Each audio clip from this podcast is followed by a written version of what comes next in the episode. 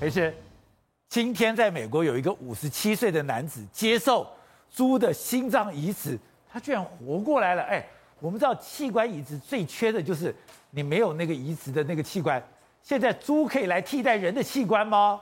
是的，宝杰哥，这是一个非常令人振奋的消息。好，我们都知道这个器官移植啊，心脏跟肺脏其实是最难的，尤其这个心脏。那这心脏为什么是跨物种这个心脏呢？这其实是一个非常呃，就是进步的这个医学哦。我们看到这个案例，它基本上它已经接的 ECMO 了，就是它已经接的这个这个是叶克膜了，然后它已经没有办法了。那在这样没有办法的办法之下呢，美国通过这个就是猪的这个心脏移植，它先透过一些呃基因改造部分，把这些可能会造成排斥的部分先拿掉。哦，它有六个基因去做拿掉。那甚至有基因是把人的基因还是把猪的基因拿掉？把猪的基因做拿掉。把猪的基因拿掉。把猪的基因做拿掉之后，他是把这种猪的心脏啊移植到这个人的身上。而且这个他同时用了一些新的抗排斥药物。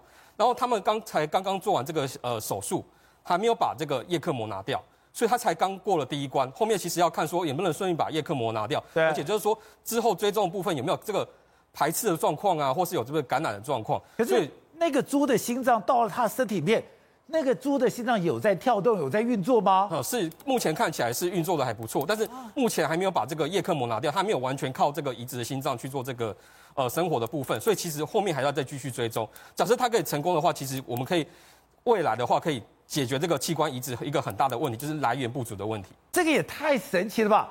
猪的心脏，那如果这样，猪的心脏可以做的话，那其他器官也可以吗？其实之前就有一些，比如说这个胰脏的细胞啊，或者皮肤啊，或者猪的心瓣膜，现在是已经在用了。猪的心瓣膜，对对，猪的心瓣膜目前已经在用，但是因为心脏它本身有很多的血管啊，会经过这个心脏，那有很多血管就表示里面有很多这个免疫细胞，很多的抗体。所以这个难度其实是比单纯这个心脏瓣膜是难得高很多，所以它必须透过这个基因改造过程去降低这个排斥的部分，而且用这些新的抗抗排斥药物去达成这个部分。但我们就看一下它接下来会不会成功这样子。好，那刚刚讲到的，现在用这个猪的心脏，而这个人哎，他也才五十七岁，跟这个年龄有关系吗？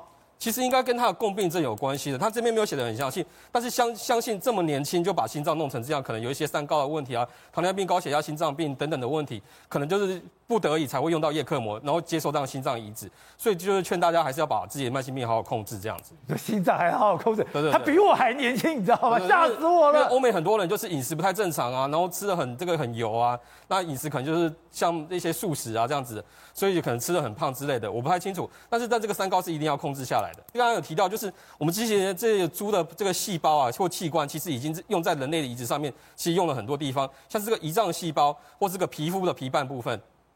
所以你就讲，这个过去就是从它细胞里面把它的一些基因会排斥的基因拿掉，人就可以用了。对，就可以用了。那之前有一些胰脏细胞或是这个皮皮瓣的部分已经在使用了。那猪的心瓣膜部分目前是已经在这各个医学领域上面使用这样子。